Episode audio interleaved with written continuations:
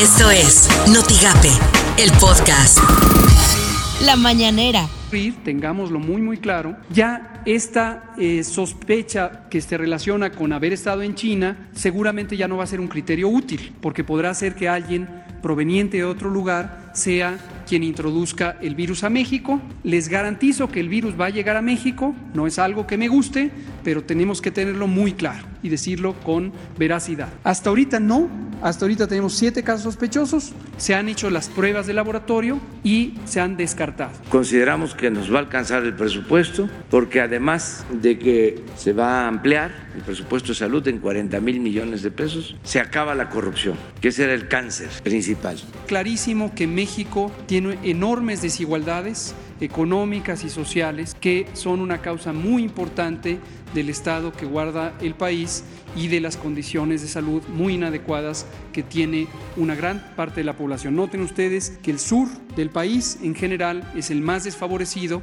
y es donde tenemos que priorizar el desarrollo del Sistema Nacional de Salud. Dicho repetidamente, la enorme eh, limitación que tiene México en personal especializado en salud mental. Desde luego especialistas médicas y médicos como los psiquiatras, pero también el personal de psicología. Esto suena en Por la mañana con Armando Sandoval. Eh, ayer surgió una nota interesante, pero yo diría que, importante, vaya.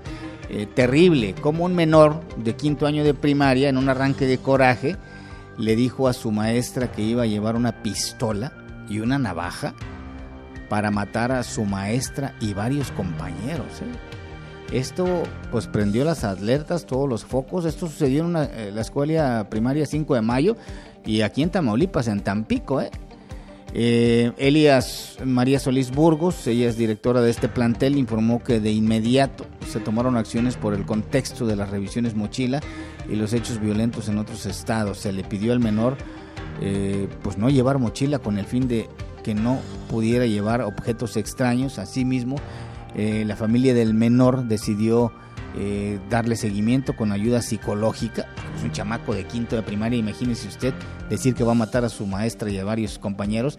Y, bueno, esto pues motivó a que se hiciera más intensa la revisión de este operativo Mochila. Caray, eh, esto pasó en Tampico. Ayer se dio a conocer en la Escuela Primaria Federal 5 de mayo. Este chiquito, este menor de quinto año, enojado, dijo que iba a matar, que iba a llevar una pistola para matar a su maestra y a varios de sus compañeros. Terrible, terrible este asunto. Luis Cárdenas, Noticias MBS. Y los abogados están utilizando una defensa muy particular. No es que Trump estuviera utilizando esto para beneficio político. No, que va, como cree usted. Lo estaba haciendo para evitar la corrupción en otros países. Y corrupción que podía estar ligada a Estados Unidos. Notigape Primera Emisión con Martín Cifuentes.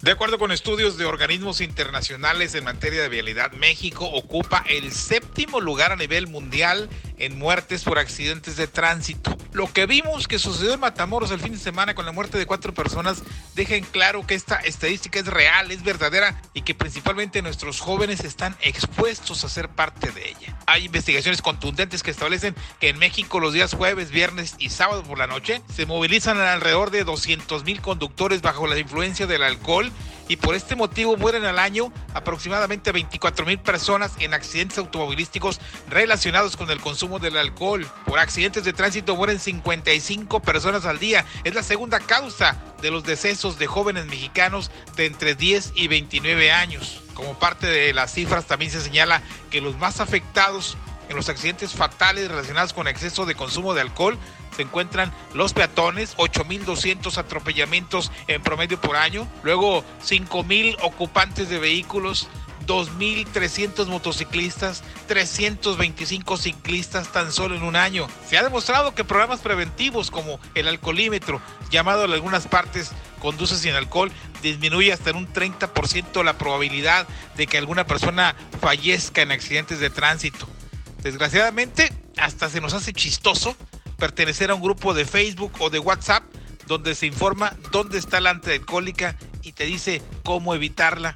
Esto no debe ser un juego, está de por medio la vida. Y aquí están involucrados los dueños de los antros, las autoridades que otorgan los permisos, los padres de familia y por supuesto los jóvenes que toman como si se fuera a acabar el mundo. Ya no queremos más muertes por accidentes relacionadas con el alcohol. Estas son las portadas del día de hoy. El Universal, cárteles pueden pasar a insurgencia según alertan. El Mañana advierten derroche en credencialización. El Norte alistan amparo contra etiquetado. Milenio, temperaturas récord en México desde 2004 por cambio climático. El financiero contagia a mercados temor por coronavirus. La red promueve Nuevo Laredo a traer líneas aéreas. El Mercurio de Tamaulipas, migrantes forman colonia en la frontera, ya son 13.000.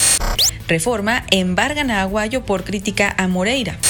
Notigape afirma SED que desde hace tres años se realizan acciones para evitar situaciones de riesgo en las escuelas. Escuchamos a Miguel Efren Tinoco, subsecretario de Educación Media Superior y Superior en Tamaulipas.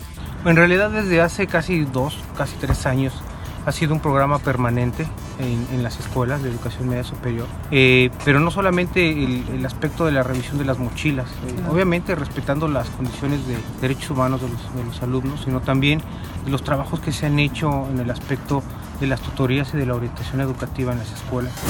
Lo que tienes que saber de Twitter.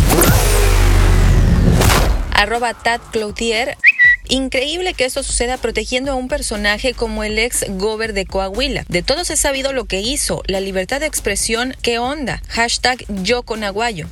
Arroba marketing.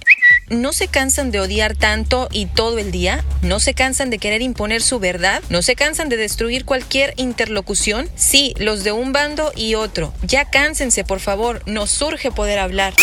Arroba Ciro Gómez L. No hay elementos para dar a conocer una cifra confiable de los secuestros cometidos en el país. Los estados se pasaron por el arco del triunfo la estadística y han ocultado casos, afirmó por la mañana Isabel Miranda de Wallace, presidenta de Alto al Secuestro. Arroba Fernández Noroña. Me parece que es necesario que se relajen y dejen de atacar a Levarón y Sicilia. Es verdaderamente ridícula la crítica que haya vulnerado la bandera. Cualquiera de nosotros les hubiese asesinado a los familiares, podrían traer la bandera ensangrentada o llena de tiros. Esto fue Notigape, el podcast.